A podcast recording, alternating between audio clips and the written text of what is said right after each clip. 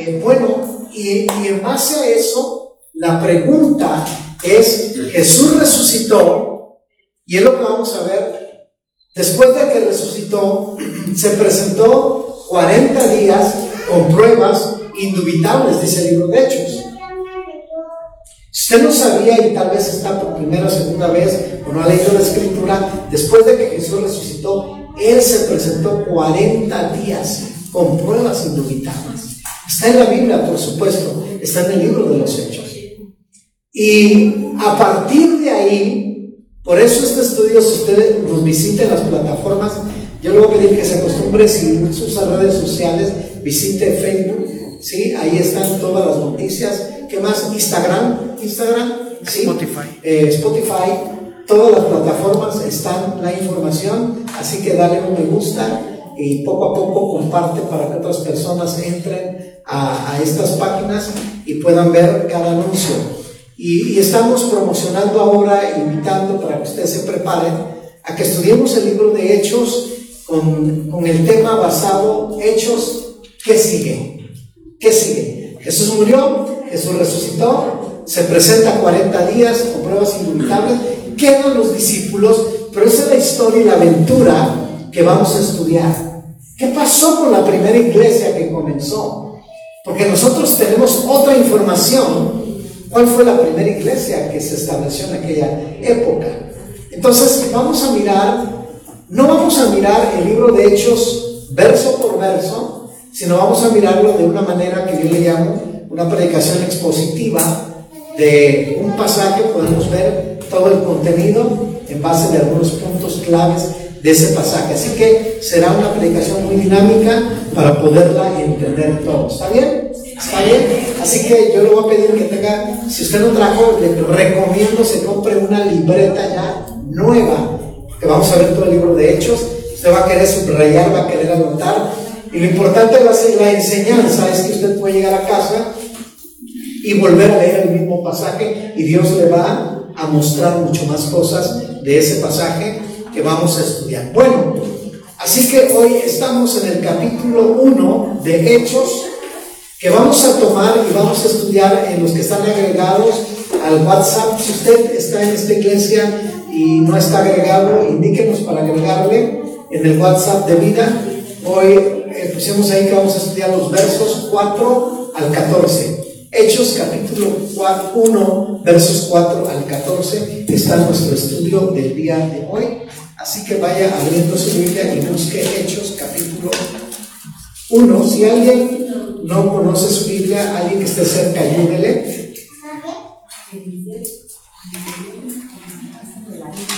Puede ayudarle a, a buscar las escrituras. Y el tema de hoy, cada exposición de cada capítulo va a tener un tema. ¿Ok? Entonces el tema de hoy, de los versos 4 al verso 14, le he llamado Viviendo bajo la autoridad del cielo. Ese es el tema principal de primer, la primera exposición de esta mañana, viviendo bajo la autoridad del cielo. Si pone notas, ponga ahí serie, libro de Hechos, parte 1, que sigue. Y así se va, parte 2, parte 3, cada domingo va a ir haciendo sus notas. ¿Ok? Hechos, capítulo, ¿qué dije? A ver si están conmigo. Los versos. Perfecto. Síganme, por favor, en la lectura. Estoy igual que ustedes en la versión 60, es la que voy a estar usando para esta enseñanza. Y voy a darle lectura de corrido del verso 4 al 14. Estando juntos, les mandó que no se fueran de Jerusalén, sino que esperase la promesa del Padre, la cual les dijo, oísteis de mí. Porque Juan ciertamente bautizó con agua, mas vosotros seréis bautizados con Espíritu Santo dentro de no muchos días. Entonces los que se habían reunido le preguntaron diciendo, Señor, ¿restaurarás el reino a Israel en este tiempo? Y les dijo, no os toca a vosotros saber los tiempos o las sazones que el Padre puso en su sola potestad pero recibiréis poder cuando haya venido sobre vosotros el Espíritu Santo. Y me seréis testigos en Jerusalén, en toda Judea, en Samaria y hasta lo último de la tierra. Y habiendo dicho estas cosas, viéndolo ellos, fue alzado y le recibió una nube que le ocultó de sus ojos. Y estando ellos con los ojos puestos en el cielo, entre tanto que él se iba, he aquí que se puso junto a ellos dos varones con vestiduras blancas, los cuales también le dijeron, varones galileos, ¿por qué estáis mirando al cielo? Este mismo Jesús, este mismo Jesús que ha sido tomado de vosotros al cielo, así vendrá como lo habéis visto ir al cielo. Entonces volvieron a Jerusalén desde el monte que se llama el Ulibá y el cual está cerca de Jerusalén, camino de un día de reposo. Entrados, subieron al aposento alto donde moraba Pedro, Jacobo y Juan, Andrés, Felipe, Tomás, Bartolomé, Mateo, Jacobo, hijo de Alfeo, todos los feos, ¿no cierto? Simón el celote y Judas, hermano de Jacobo. Ahí puede aprenderse los, los nombres de los discípulos de memoria. Ahí están. Verso 14. Todos estos perseveraban unánimes en oración y ruego con las mujeres, perdón, con María, la madre de Jesús. ¿Y qué más dice? Con sus hermanos. Muy bien. Perdón. Aquí estamos viendo cómo inicia el capítulo 1 de Hechos, después de la muerte de Jesús, la resurrección y la aparición de Jesús durante 40 días. ¿Qué, ¿Hacia dónde nos va a llevar el capítulo 1 realmente como iglesia esta mañana? A entender este capítulo 1 y según eh, los versículos que nos tiene presentada la escritura. Encuentro yo, por ejemplo, lo que tenemos que aprender. ¿Quién escribe el libro de Hechos? Bueno, hay un escritor que la narración sigue a continuación llamado Lucas.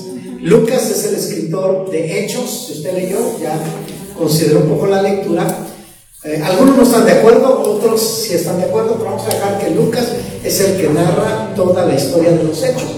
Por lo tanto, cuando usted ve la, la manera de sincronizar la muerte, la resurrección de Cristo, pero sobre todo los primeros versículos, Lucas está narrando la aparición de Jesús después de la resurrección, esos 40 días. ¿Quién era Lucas? Bueno, Lucas, un gran médico. Para aquellos que a lo mejor tienen pensado, es que los, los seguidores de Jesús, muchos de ellos eran personas sin estudios o personas sin una capacitación, alguna profesión. Bueno, si encontramos a Lucas, un gran hombre preparado, con una carrera muy buena, pero Lucas también es eh, uno de los compañeros de Pablo, donde le vamos a mirar también eh, después en las cartas de Pablo. Pero Lucas, hablamos un poco de Lucas porque él es el que narra, dice, dice un comentarista que Lucas es uno, si no es que el mejor narrador o historiador, más bien es la palabra correcta, Lucas es el mejor historiador que nos cuenta todo el evento de Jesús en la resurrección, pero lo que sigue a la historia después de que Jesús parte al cielo. Así que todo lo que estás mirando es escrito por un gran narrador, un gran historiador llamado Lucas. ¿Quién era Lucas? Era un médico. Y ya te dejo de tarea para que tú sigas ahí investigando, para los que les gusta investigar y leer. Solamente estos minutos nos ocupan para acercarnos un poquito a ello. Ahora, esta palabra es interesante porque Jesús ya no va a estar con ellos. A partir del capítulo 4 se cumple algo que Jesús ya había hablado. Hay una promesa aquí que va a cumplirse en el capítulo 2. Pero a leer prácticamente todo el capítulo me lleva a un solo tema, que el tema central del capítulo 1 es la venida del Espíritu Santo, el poder del Espíritu Santo. Sabiendo que los discípulos ya no tenían a Jesús en la manera presencial, la promesa fue dicha desde Juan 14, que vendría un consolador. Recuerdan, el Espíritu Santo estará con ustedes. Y Lucas en su narración aquí en el capítulo 4 nos dice también esto mismo. Por lo tanto, los discípulos, después de haber sido impactados de, quedarse, entre comillas, solos, viene la llenura del Espíritu Santo que la vamos a ver en el capítulo 2. Pero hoy vamos a ver algo que tú y yo tenemos que comprender en la importancia no solo de creer en Jesús, de creer en Dios, sino estar bajo la autoridad de Dios, bajo la autoridad de Jesús. Es como aquel que dice, yo tengo padres, pero al final hago lo que quiero. ¿Están ahí? La cultura tiene una enseñanza bien contraria a la bien, bien sí, contraria a la Biblia. Y a veces la gente toma esa parte como que son muy religiosos porque cuando alguien no, no está de acuerdo con lo que dice la escritura, entonces le pone un nombre a la escritura y dice, me parece que eso es muy religioso. Pero los discípulos nos van a enseñar qué importante es estar bajo la autoridad y cuando me refiero al cielo, me refiero a Dios. Es la forma de vida que vamos a aprender de estos discípulos de vivir bajo esa autoridad del cielo. Bueno, la filosofía enseña que nadie puede decir lo que debes hacer. Eso es lo que enseña la filosofía. Y la gente está gobernada por ese principio. A mí nadie me dice lo que yo debo de hacer. Hasta hay películas que se llaman, bueno, hay unos títulos ahí, Ingobernable, ¿no? Ya se ve, porque ya saben a qué me refería, ¿no? Y si tú pones desde ahí, dices, bueno, si es una gran realidad, pero es una filosofía que el mundo ha adoptado en su vida. No ha estudiado, no ha preguntado, solo hay gente que adopta formas, estilos, pero no pregunta, no investiga. Entonces esta filosofía ha caminado por, a lo largo de la vida con gente. Nadie me puede decir nada de lo que yo debo hacer y la manera en que quiero vivir. Otras personas dicen, yo hago lo que quiero con mi vida. Ser respetable. Pero hoy nos vamos a meter, hoy nos vamos a meter en una escritura muy interesante. Lo que yo noto de esta idea y de esta filosofía es que el hombre se autogobierna, o el hombre que se autogobierna, o la mujer que se autogobierne, se destruye. Porque termina bajo su propia autoridad, y no es más que la carne, más que los pensamientos de su vida, y vas viendo las páginas de su vida que son tristemente historias muy difíciles. Por eso el tema es viviendo bajo la autoridad del cielo, porque eso es lo que va a cambiar la vida de estos primeros discípulos. Vuelvo a repetir, el hombre o la mujer que se autogobierna se destruye. Yo hago lo que quiero, yo hago lo que pienso porque esa es la manera en que yo, yo me gobierno así. Ahora, también veo otra cosa, que fracasamos por estar fuera de esa autoridad. Hay gente, cuando tú ves que hay fracaso tras fracaso, la primera pregunta que yo hago, ¿bajo qué autoridad estás tú? No, no, no, yo me gobierno a sí mismo. Perfecto. Ya hay tema entonces para tocar. Pero cuando vives bajo la autoridad de la palabra, ¿qué es lo que vamos a hacer esta mañana? ¿Cuántos quieren vivir bajo la autoridad de la palabra? Porque, a ver, ahí va, estar duro. Yo no creo ni soy partidario de alguien que va a la iglesia cada domingo y se sigue gobernando solo. Y su gobierno no es la escritura.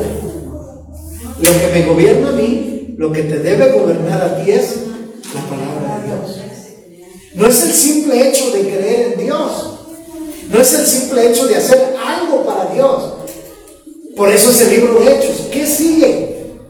Que la autoridad del cielo sea la que nos gobierna. ¿Y cómo? Abriendo las escrituras. Hoy vamos a aprender mucho.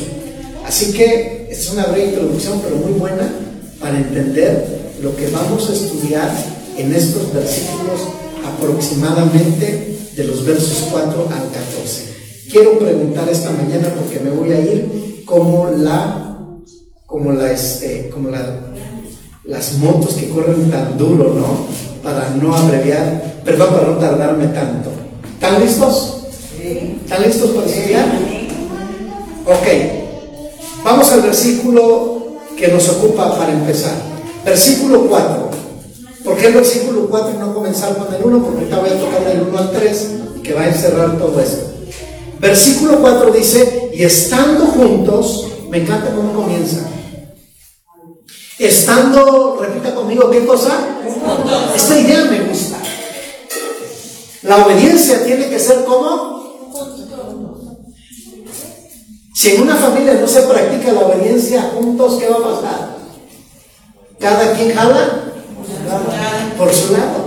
Una iglesia que no camina junto y el principio no es la palabra, la palabra no es la que gobierna una iglesia, entonces la iglesia camina cada quien. Y estando juntos, les mandó que no se fueran de Jerusalén, sino que esperasen la promesa del Padre, la cual les dijo que oísteis de mí. Ahora, vamos a ver esto en cuatro puntos claves y de aquí vamos a aprender, haciéndonos esta pregunta, ¿cómo puedo yo vivir bajo la autoridad del cielo? Y estos cuatro puntos que te voy a dar están basados en estos versos, contestando todo este concepto. ¿Cómo puedo yo vivir bajo la autoridad del cielo? Si tú eres una persona que no te han gobernado, porque mire, qué difícil es gobernar un caballo de carrera, ¿sí o no?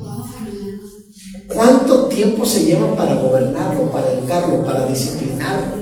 Pero gracias a Dios porque tenemos las escrituras. Entonces en el verso 1 nos enseña lo primero.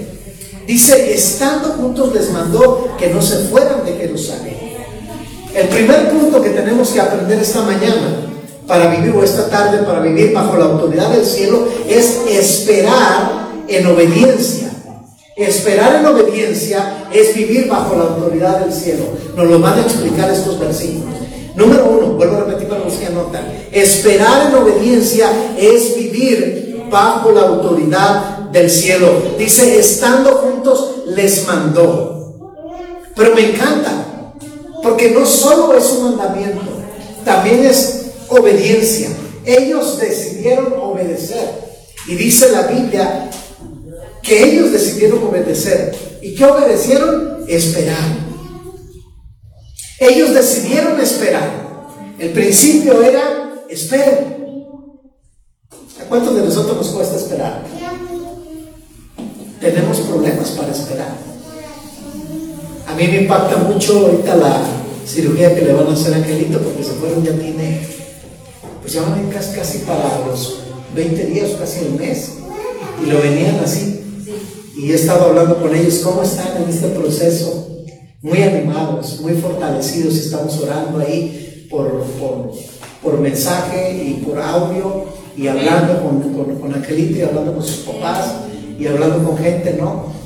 Y algo que me encanta que puedo ver en, cada uno de los que están en un proceso muy duro es que están aprendiendo a esperar.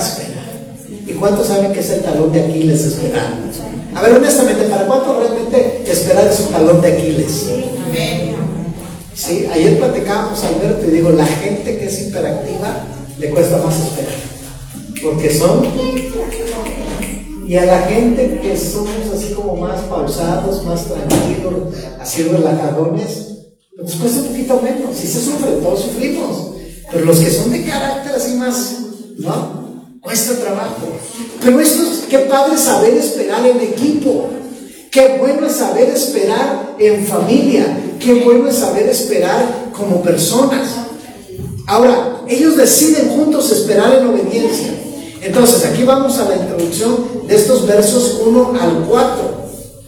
El libro de los hechos es la segunda parte de una historia en dos sentidos. ¿Ok? El libro de los Hechos es la segunda parte de una historia en dos sentidos. Ahora, eh, dice, dice un escritor, es el segundo volumen de los dos que le envió Lucas a Teófilo. En el primero, que es el Evangelio, ya ven que Lucas describe a Teófilo, bueno, les voy a regresar al verso 1, dice en el principio, primero, perdón, en el primer tratado, oh Teófilo, hablé acerca de todas las cosas que Jesús comenzó a hacer y a qué? Así que Lucas le escribe primero a Teófilo. Bueno, me familiarizo porque hablé en los devocionales sobre ello, no hay muchos datos de Teófilo, pero es una persona relevante, importante que poco se le ve en la escritura. Él le cuenta la narración a Teófilo Lucas acerca de lo que enseñó y hizo Jesús. Esa es la primera parte. Pero ahora en el segundo, que es en el verso 4, por eso comencé desde el verso 4. Si alguien se pregunta por qué no comenzó en el verso 1, comenzamos en el verso 4. Aquí viene una segunda parte que continúa contándole Lucas a este Teófilo la historia de la iglesia cristiana. O sea que tú y yo tenemos el privilegio de estudiar la historia de la iglesia cristiana a través de los hechos. ¿Sabes que yo me llevé tres años para estudiar la historia de la iglesia cristiana en una escuela bíblica? Es bastante, y usted la va a estudiar cada domingo, ¿no le da gusto? Qué padre, porque la, la, enseñanza está de calidad. Diga cuando la enseñanza está de calidad. ¿Sí? Y le doy gracias a Dios, Jesús, que me confirmó. Porque yo decía, voy a empezar a enseñar hechos, pero quiero orar, quiero que Dios me confirme que la gente ame la, ame la palabra. ¿Cuántos aman aquí la palabra? Levante la mano, ¿ok? Porque esta, e, e, esta es la parte de la iglesia vida. La iglesia vida pretende eso, que la gente ame la palabra, viva la palabra a través de los estudios bíblicos, verso a verso o de una manera expositiva. Así que Lucas primero le cuenta a Teófilo lo que Jesús enseñó y hizo. Luego la segunda parte, que es del verso 4, le va a contar la historia de la iglesia que cristiana. Ya aprendió algo, ¿verdad? Los que están por primera vez, aprendimos algo. Pero el libro de Hechos es el segundo volumen de una historia, entonces, que no ha terminado. Por eso nuestro estudio se llama serie de libro de Hechos, lo que sigue. Porque es una historia que no se ha terminado, tenemos que continuarla en el libro de Hechos. El Evangelio es solo la historia de lo que Jesús empezó a hacer y a enseñar. Pero su vida terrenal fue solo el principio de una actividad que no ha llegado a su fin, sino este es el momento ahora de seguirla estudiando. Así que pongamos nuestra vista en este verso 4. El verso 4 nos está enseñando que estos discípulos comienzan a enseñarnos ahora nosotros que tenemos que aprender a esperar. Y esperar hay que aprenderlo a hacer en qué? Obediencia. Diga conmigo, esperar en obediencia. Si usted pone un niño aquí y le dice, espérame dos minutos, y usted se tarda más de media hora, ¿qué habrá hecho ese niño en media hora? Dígame alguna travesura rápidamente que un niño haga en media hora si usted lo deja ahí sentado. ¿Ya estaría llorando? Pero si usted lo dejaría aquí solo, se comería. No sé, de, por lo menos de cada bote de los dulces, ya le bajaría dos dulces por bote, ¿no? Porque nos cuesta, no nacemos con esa parte de, ay, yo ya sé esperar. Desde niños, la vida se ha encargado de enseñarnos a esperar. Porque los padres nos enseñaron, aquí te estás quietecito. Yo tuve una educación desde niño bien tremenda. No sé si ya lo he contado aquí, pero siempre lo trato de, contar. A mí, desde, desde la infancia, cinco años, seis años, yo aprendí que debía sentarme en la silla de enfrente del que exponía la palabra. Ahora entiendo por qué. Pero ahí me sentaba mi mamá. Yo no me podía mover porque si no le llamaban el piquete de avispa. ¿Sabes cuál es el piquete de avispa? Si yo intentaba ir al baño, nada más me agarraban de aquí, ¡pau! me doblaban. No, le pegaba y un gritón. Entonces me educaron a, escuchar a la persona que exponía la palabra y nos decían antes de salir de la casa, desde que tú sales tienes que aprender a oír, porque todo lo que oigas se te va. A, los años te va a bendecir. Y así fue, no se equivocó mi madre. Todos fuimos enseñados. Ahora les digo con esto rápidamente porque es importante aprender a esperar. Un hermano es pastor en Mérida, en esta hora está predicando él. Otro está en Chihuahua, tiene un comedor para niños drogadictos y niños este, de la calle. y es directora de una primaria, escuela secundaria y universidad. Toma a los niños, les dan comida, les dan medicamento y han hecho de los niños grandes profesionistas. Hace dos años pasó la primera generación de adictos que fueron libres y se graduaron, de los cuales ahora son empresarios, médicos, de todo. ¿No le dan gracias a Dios? Porque esa niña que un día estuvo sentada en una reunión como esta, ahora está allá. Otra de mis hermanas está en Veracruz, esposa de un líder también, son pastores. Entonces, esa, toda esa enseñanza que nos fueron dando desde niños, como sus hijos que están ahora en clase, las semillitas se van quedando. Qué glorioso es eso. Por eso esperar es algo maravilloso. Pero pensemos en algo. Jesús en amor esperó y obedeció al Padre. Porque aunque era Jesús, aprendió que alguien que sabe, mire, ¿qué aprendió Jesús? Obediencia. Qué interesante. Jesús siempre se puso bajo la autoridad del Padre. En Juan capítulo 8, verso 28, quiere hacer sus notas, y allá dice lo siguiente. Juan capítulo 8, verso 28, les dijo pues Jesús, cuando hayáis levantado al Hijo del Hombre, entonces conoceréis que yo soy. Y nada, y que nada hago, escuche esto, que nada hago por mí mismo, eso me encanta, que nada hago por mí mismo, sino que según me enseñó el Padre, así habló. Aquí está el modelo perfecto. No es la filosofía de que yo me gobierno por lo que yo quiero hacer. El mismo Jesús dijo, sino que yo hago según lo que me dice el Padre. No hago nada por mí mismo. Cada cosa que tú decidas hacer, pregúntale a la palabra. Pregúntale a Dios. Aquí pone en quiebre la filosofía de que nadie me puede decir lo que debo de hacer. Aquí está la contestación. El mismo Jesús vivió bajo la autoridad del Padre. Entonces tú y yo tenemos la escuela de vivir bajo la autoridad del Padre. Qué importante es esto. Aquí en esta palabra encuentro tanta riqueza de vivir bajo esa autoridad del cielo. Dice, según me enseñó el Padre, me encanta esta palabra, según me enseñó el Padre. Primero dice, son dos palabras que deben estar subrayadas en su Biblia. Nada hago por mí mismo, es la primera palabra. La segunda palabra, según me enseñó el Padre. Te puedes sentar en la semana y escarbarle más a esas dos palabras, tienen una profundidad tremenda. Pero eso es estar gobernado bajo el cielo. Jesús entonces empieza a ser un modelo perfecto de estar en, la autoridad o bajo la autoridad de Jesús. Ahora, en la vida de Jesús nosotros vemos a los fariseos que preguntaban de la autoridad. Por ejemplo, Mateo capítulo 21, verso 23, me voy corriendo más. Mateo 21, 23, si no lo encuentra, anótelo ahí, pero es bueno que lo lean.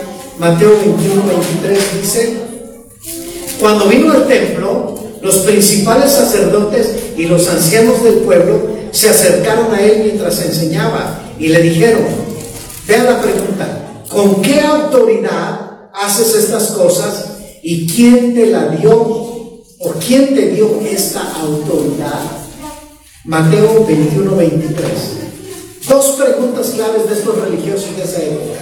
¿Con qué autoridad haces estas cosas y quién te dio la autoridad?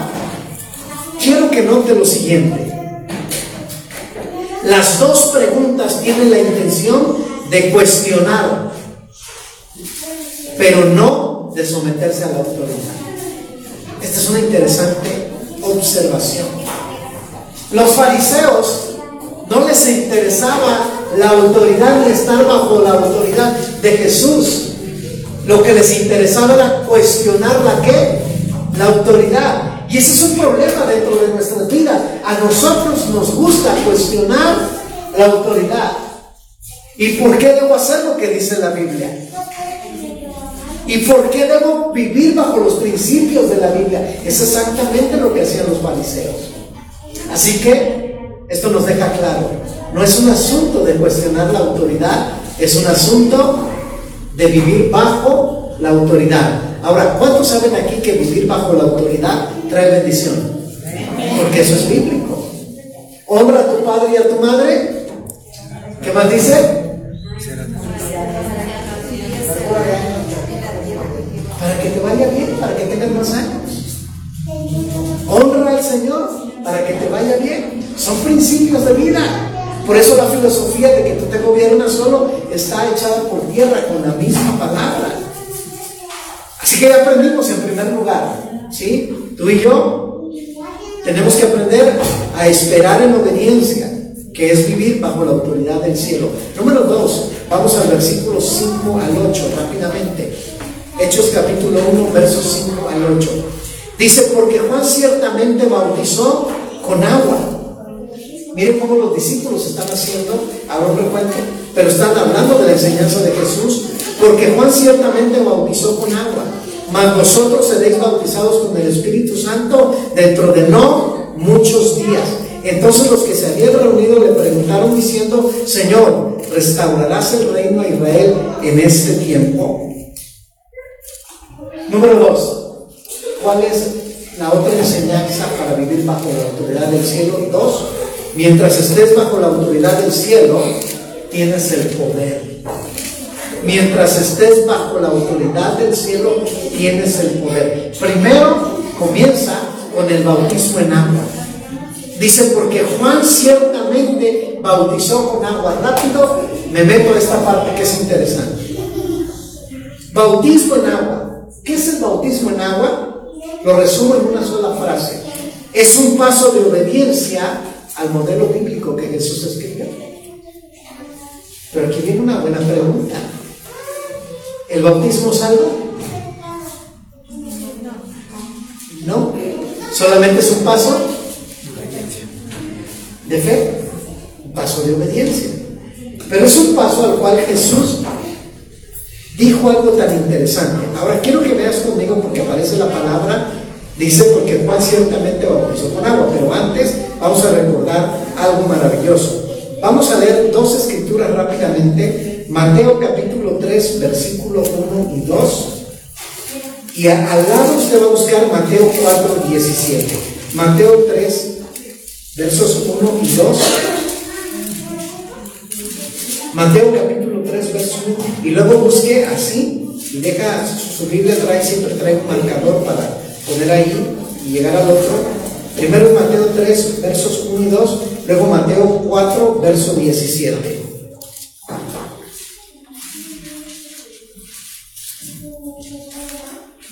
Bueno, Mateo 3, versos 1 y 2 dice, en aquellos días vino Juan el Bautista predicando en el desierto de Judea.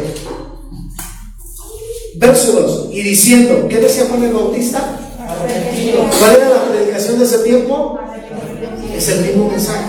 Porque el reino de los cielos se ha Note que ya se hablaba del reino de los cielos, se ha acercado. Ahora, pase al capítulo que dije, al, capítulo 4, verso 17. Ahora dice, desde entonces comenzó Jesús a qué? A predicar y a decir, lea la cosa alta que dice, arrepentidos, porque el reino de los cielos se ha Muy bien. ¿Tienen notas? escriba lo siguiente. Dos personajes, un mismo mensaje. Dos personajes, un mismo mensaje. ¿Cuáles son esos dos personajes? Juan el Bautista y quién más? Jesús.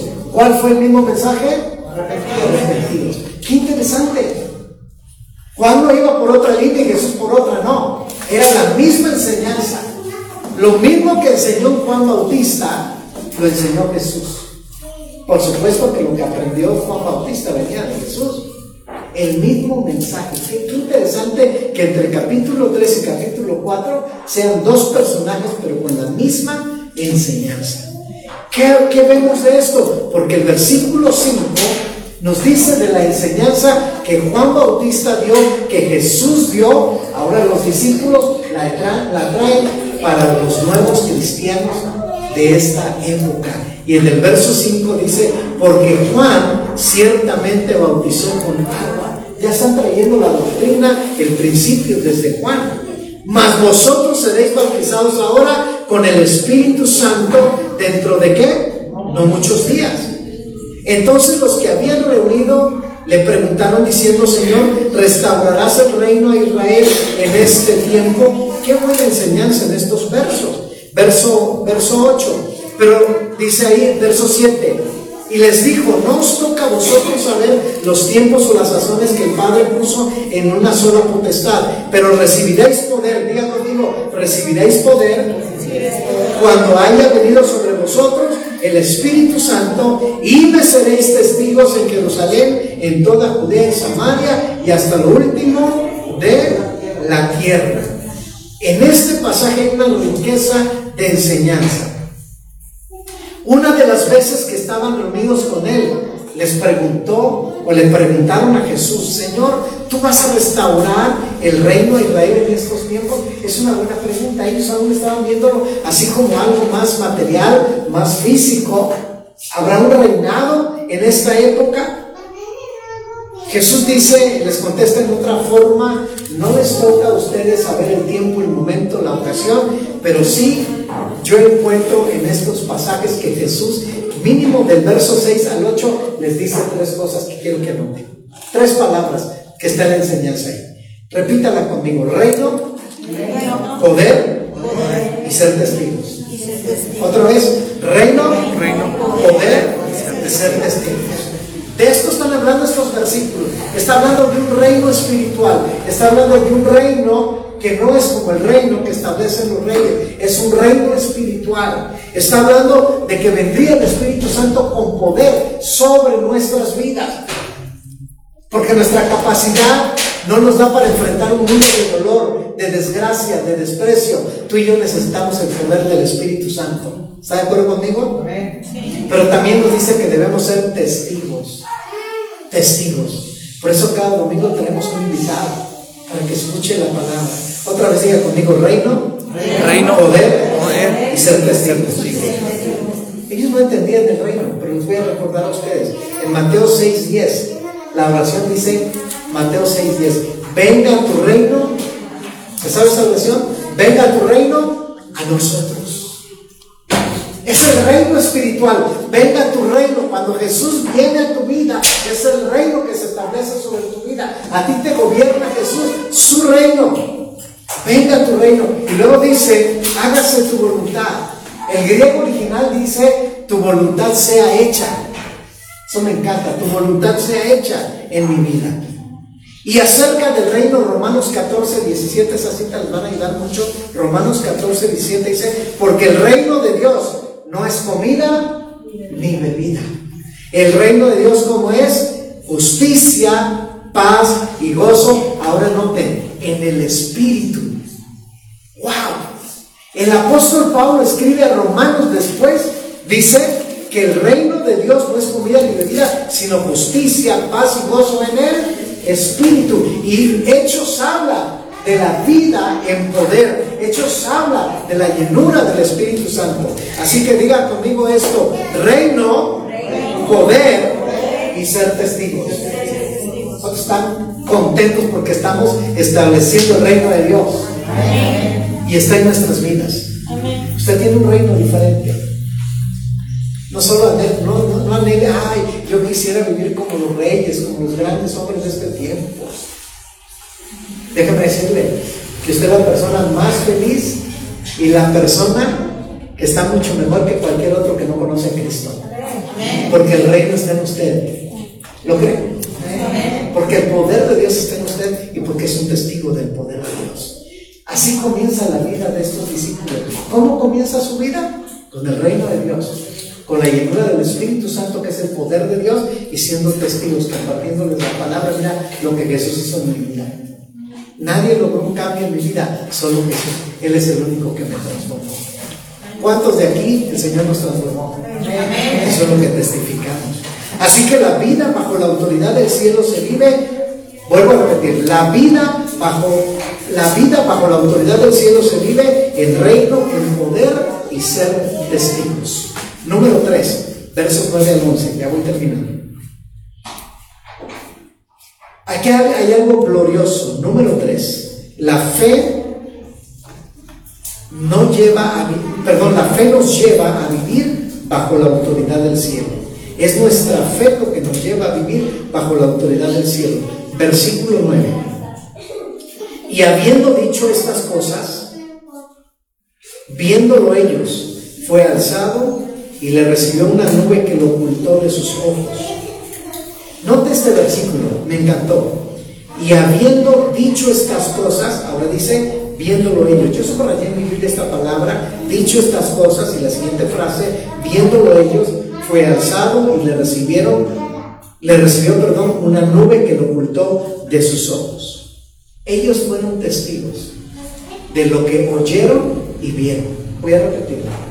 Ellos fueron testigos de lo que oyeron. ¿Cuántos hemos sido testigos en nuestra vida de lo que hemos oído de la palabra y de lo que hemos visto en nuestra vida? Ha sido glorioso. Lo que hemos oído de la palabra y lo que Dios ha hecho en nuestra vida. Esto es lo que pasó con ellos. Ellos vieron, pero también oyeron. Ese es su testimonio. Y dice el verso 10, y estando ellos con los ojos puestos en el cielo, me encanta. Hechos 1, 10, y estando ellos con los ojos puestos en el cielo, me encanta porque habla de enfoque, habla de estar enfocados en Dios. Habla de estar enfocados en la palabra.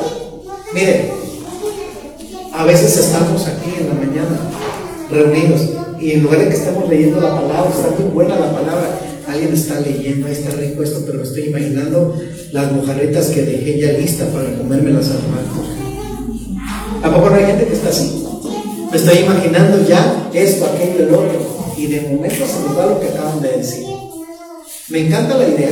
Ellos estaban enfocados en Jesús. Pero fíjate lo que va a pasar. Y estando ellos con los ojos puestos en el cielo, note esto, entre tanto que él se iba, ve el enfoque, he aquí se pusieron junto a ellos, ¿qué pasó? Dos varones con vestiduras. O sea, algo sucedió en cuestión de segundos. Jesús estaba partiendo, pero había dos varones al lado de ellos. Me encanta, porque estaban enfocados en algo extraordinario. Dijo alguien, a veces nos enfocamos en lo ordinario y no nos enfocamos en lo extraordinario. Es interesante mirar esto. La fe nos lleva a vivir bajo la autoridad del cielo. ¿Cuánto habían oído de la palabra estos discípulos? ¿Cuánto habían visto de la obra del poder de Dios en sus vidas? Por eso es que fueron testigos en este momento. Ahora, ¿Qué es lo que sigue a esta historia? Porque eso es lo que nos va a contestar la palabra de Dios. Bueno, de estos versículos aprendemos, les dije del versículo 9, por lo menos, al versículo 11, aprendemos la fe puesta en Jesús. Nuestra fe tiene que estar puesta en Jesús. Dos, eso de que la mirada estaba puesta en Jesús también nos habla de la segunda venida de Cristo. Y también nos habla de la eternidad. Los ojos puestos en Jesús en ese momento nos están abriendo un panorama de nuestra fe puesta en Jesús, puesta en la eternidad. ¿Cuántos tienen sus ojos puestos en la eternidad? ¿Cuántos saben que si algún día partimos de aquí estaremos con el Señor? Esa es nuestra vida segura. Los versos 10 y 11 dice, nos dicen los que acabamos de leer, el, el 11 ya leí el 10, pero ahora dice el 11, los cuales también les dijeron, varones Galileo, vean la pregunta que van a decir. ¿Por qué estáis mirando al cielo? Este mismo Jesús, note, yo solo leí esa palabra. Todos digan conmigo, este mismo Jesús. Otra vez díganlo conmigo. Se nos va a ubicar. Este mismo Jesús que ustedes están viendo que se está yendo, vean lo que les va a decir. Que ha sido tomado de entre vosotros al cielo, así vendrá como le habéis visto ir al cielo. Va a venir por segunda vez. ¿Cuántos esperan esa segunda venida? Gloria a Dios. Este mismo Jesús, eh, estos hombres, estos varones están dejando un mensaje esperanzador. Diga conmigo, tenemos un mensaje esperanzador. Es decir, que cuando tú vives bajo la autoridad del cielo, hay un mensaje de esperanza. ¡Wow! Sí, porque imagínate, tres años, tres años y medio con Jesús. Ya estaba la promesa, estaban obedeciendo, pero había cierta tristeza. estos varones les dan un mensaje esperanzador. Pero también quiero decirte algo. Estos varones que están junto al lado de estos discípulos están indicando el amor y la preocupación de Jesús de que no se sintieran solos. Así quiero recordarte esta mañana o esta tarde, tú no estás solo. ¿Ok? Dile que está junto, tú no estás solo, sola. Dile, no estás solo, no estás solo. El Espíritu Santo está en ti. ¿Cuánto lo creen? El Espíritu Santo está en ti. Tercero, rápido para terminar. La oración es más que una liturgia, es vivir bajo la autoridad del cielo. La oración es más que una liturgia, es vivir bajo la autoridad del cielo. Porque, ¿qué, qué sigue esto? Ya el suceso pasó. Jesús se va al cielo, están los dos varones, les dicen, así como ven, dice Jesús, va a regresar, pero ahora viene la vida no cotidiana, no ordinaria, la vida extraordinaria. Conmigo, la vida extraordinaria. Otra vez dígalo, la vida extraordinaria. Ellos pasan a una vida extraordinaria y quiero leerla con, él, con ustedes. Versículo 12 al versículo 14 para cerrar nuestro mensaje. Solo tres principios estamos mirando. Dice, entonces, después de que pasó todo esto, volvieron a Jerusalén. Y desde el monte que se llama del Olivar, el cual está cerca de Jerusalén, camino de un día de reposo, y entrados subieron al aposento alto donde moraban Pedro, Jacobo y Juan, Andrés, Felipe, Tomás, Bartolomé, Mateo, Jacobo, hijo de Alfeos, Simón el celote y Judas, hermano de Jacobo. Me encanta, verso 14. Todos estos perseveraban unánimes. ¿En dónde? ¿En dónde otra vez? ¿Y qué más?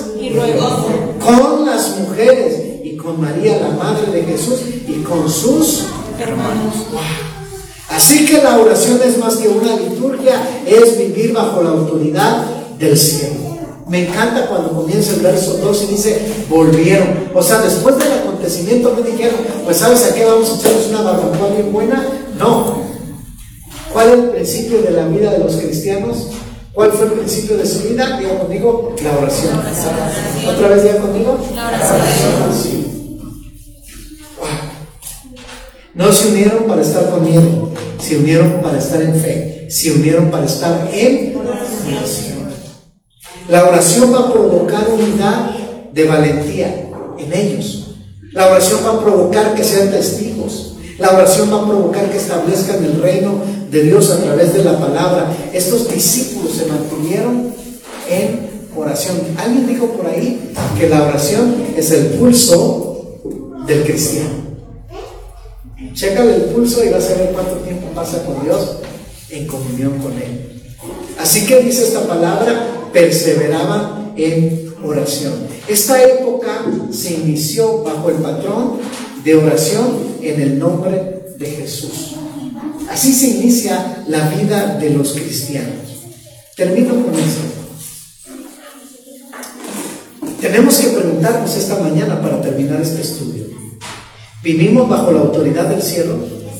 Si estamos viviendo bajo la autoridad del cielo, lo que nos va a demostrar eso son los resultados. Porque eso es lo que vamos a estar mirando tú y yo exactamente al final de toda esta historia. Los resultados de un cristianismo. ¿Cuáles son los resultados de un cristianismo que se vive bajo la palabra del Señor? Así que encontramos en todo este capítulo tres cosas. Ahora sí me voy a poner a trabajar. ¿Cuál es la primera? Si es que anotaron Esperar en obediencia es vivir bajo la autoridad del cielo. Esperar en obediencia es vivir bajo la autoridad del cielo. Eso es lo que hicieron. La segunda lección que nos dan, ¿cuál es? Mientras estés bajo la autoridad del cielo, tienes el poder.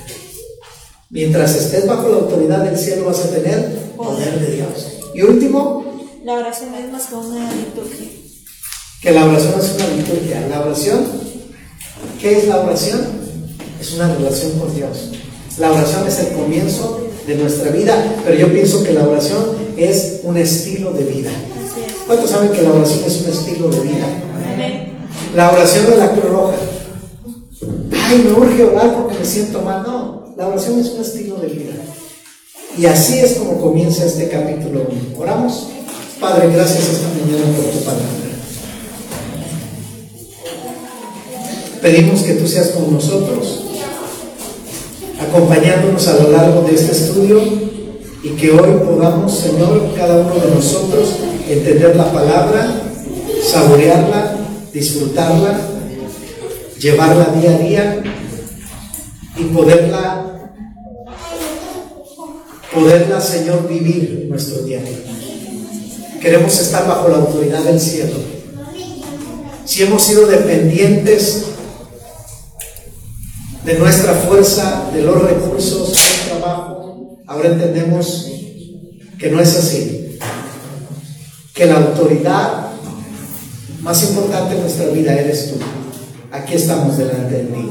Muchas, muchas gracias por tu palabra. La recibimos, la recibimos en el nombre de Jesús. Tomamos esta palabra. Y con la misma palabra, hoy queremos ofrendar, diezmar, dar lo que es tuyo. Venimos también, Señor, y entregamos delante de ti lo que a ti pertenece, lo que es tuyo. Oro por los trabajos, las finanzas, lo que cada uno percibe. Cada domingo apartamos algo para entregarlo con corazón alegre y contento y depositarlo. Muchas gracias en el nombre de Jesús. Amén y amén. Bueno, mientras pasan por ahí para que usted su ofrenda subiendo, yo termino con, con algunos anuncios. Al final, ah, nos despedimos de los amigos, todos los amigos que están conectados en Facebook. Dios les bendiga, que sea de bendición esta palabra para sus vidas. Buenas tardes y buen provecho para todos ustedes.